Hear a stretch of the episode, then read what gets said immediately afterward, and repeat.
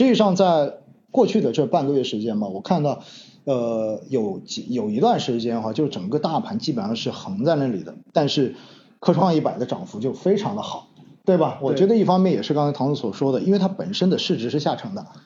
而整个市场本身，我们看到今年尤其是三季度以来，这种中小风格在市场上面就是占优的。对，万德微盘是这样的在。对呀，所以在这种情况之下呢，作为中小盘风格的科创一百整本整体的表现也是符合这个市场趋势的，应该是这样来理解的哈。对。好了，那其实如果这真的一说起来之后哈，我们假设哈。要从呃要给这个科创一百或者科创五零打上这种鲜明的标签特点的话，我们用简单的词，然后您会给科创一百打上的标签是哪几个标签？我觉得第一个还是小盘。小盘。嗯。对，因为特别是对于像科创一百处于这种成长新兴成长板块当中的话，因为我们也复盘了一下历史上的那种五倍股、十倍股，嗯，其实有个很重要的特征，他们主要都是在这种一个是起涨市值比较小，主要集中在五十亿到一百亿之间。那另一个就是处于一个快速成长的一个行业，因为这个逻辑也比较简单，它处于快速成长的行业，它才具备这种爆发性。那它的起涨市值比较低的话，才具备这种就是说涨幅的一个市值的一个空间。所以科创一百呢，我觉得正好是符合这么一个特征的。嗯。所以这也是我认为就是未来科创一百当中是有可能会诞生这种五倍股或者十倍股这样的。这种牛股的，嗯，这是第一个，嗯，那第二个当然还是成长了，因为我觉得成长就在任何时候、任何国家都是一个比较永恒的主题了，对，因为成长股的魅力就在于它能短期给投资者提供非常大的一个弹性，不管是在股价上还是业绩上，那特别是就是说我们如果和这种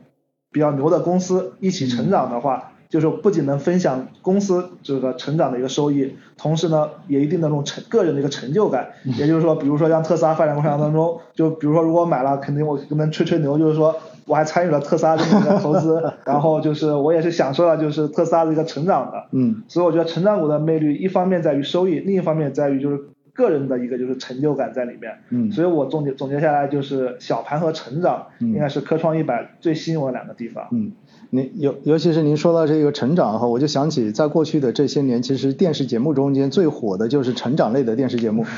对吧？就是这种所谓偶像养成型，然后跟着他一起成长。最后的话一说的话，呃，不是网络上有个笑话嘛，说很多都是叫妈妈群嘛，对吗？然后就是把这一个。从一开始哈就呵护他，参与他的成长的过程，确实这一点的话是一个比较好玩的话题。那其实呢，我这里还想多问一下哈，呃，就唐总，因为我们知道呢，创业板呢，它的前两大权重行业呢，实际上跟科创一百的四个权重的行业其实有两个是重叠的。对，因为科创呃创业板的前两大权重，一个就是新能源，对，另外一个就是医药，对。那这两者哈，其实跟科创一百中间的这两个行业，它到底有什么区别呢？创业板的医药还是以这种龙头公司为主，嗯，也就是相对比较成熟的这种大公司，包括我们看到这种制药类，然后消费医疗等等，其实都是偏这种龙头企业。而科创板的医药，其实我们刚刚一开始有提到，它其实特别在科创一百当中，嗯，主要就是以创新药和创新器械为主。那么我个人觉得这两个细分赛道应该也是未来整个医药板块当中最值得关注的两个细分赛道，因为一方面，创新药企业我们刚刚提到它有广阔的一个发展空间，那另一方面呢，就是创新药企业目前整个还是一个就是竞相对竞争没有那么激烈，在我个人看来，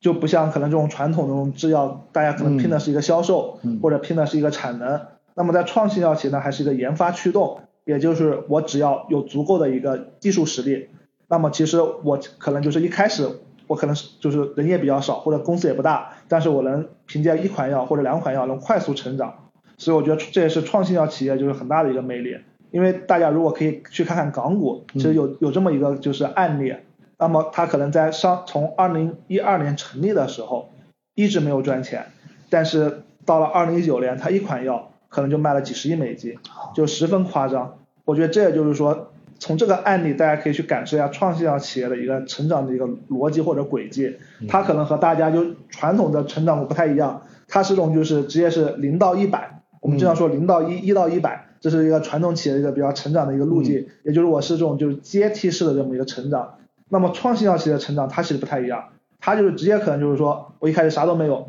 等我有有的时候就是一个大的一个爆发，所以我觉得这也是就是我们投资创新药企业很大的一个魅力所在。嗯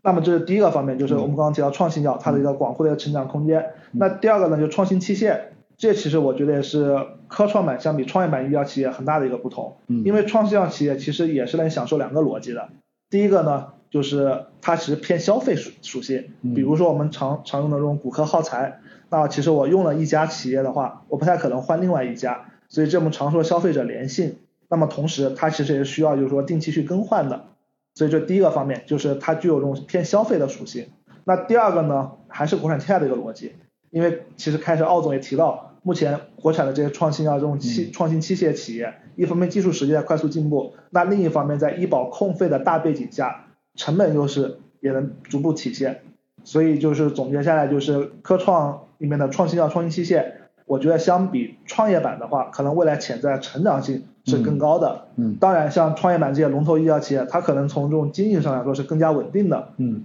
所以就是说，这个就大家去自己做个取舍啊，到底是要稳定还是要爆发？嗯所以这是第一个。嗯那关于新能源呢，就是其实也是比较类似，就创业板的新能源企业也是以这种龙头公司为主，就是比较成熟的这种大公司，那么特别可能是偏下游端的。科创板的呢，它的这个新能源企业呢，主要还是偏中上游，啊也就是材料设备类为主，就是给下游提供服务的，所以相比较来说呢，也是更偏小的。哦，明白明白。所以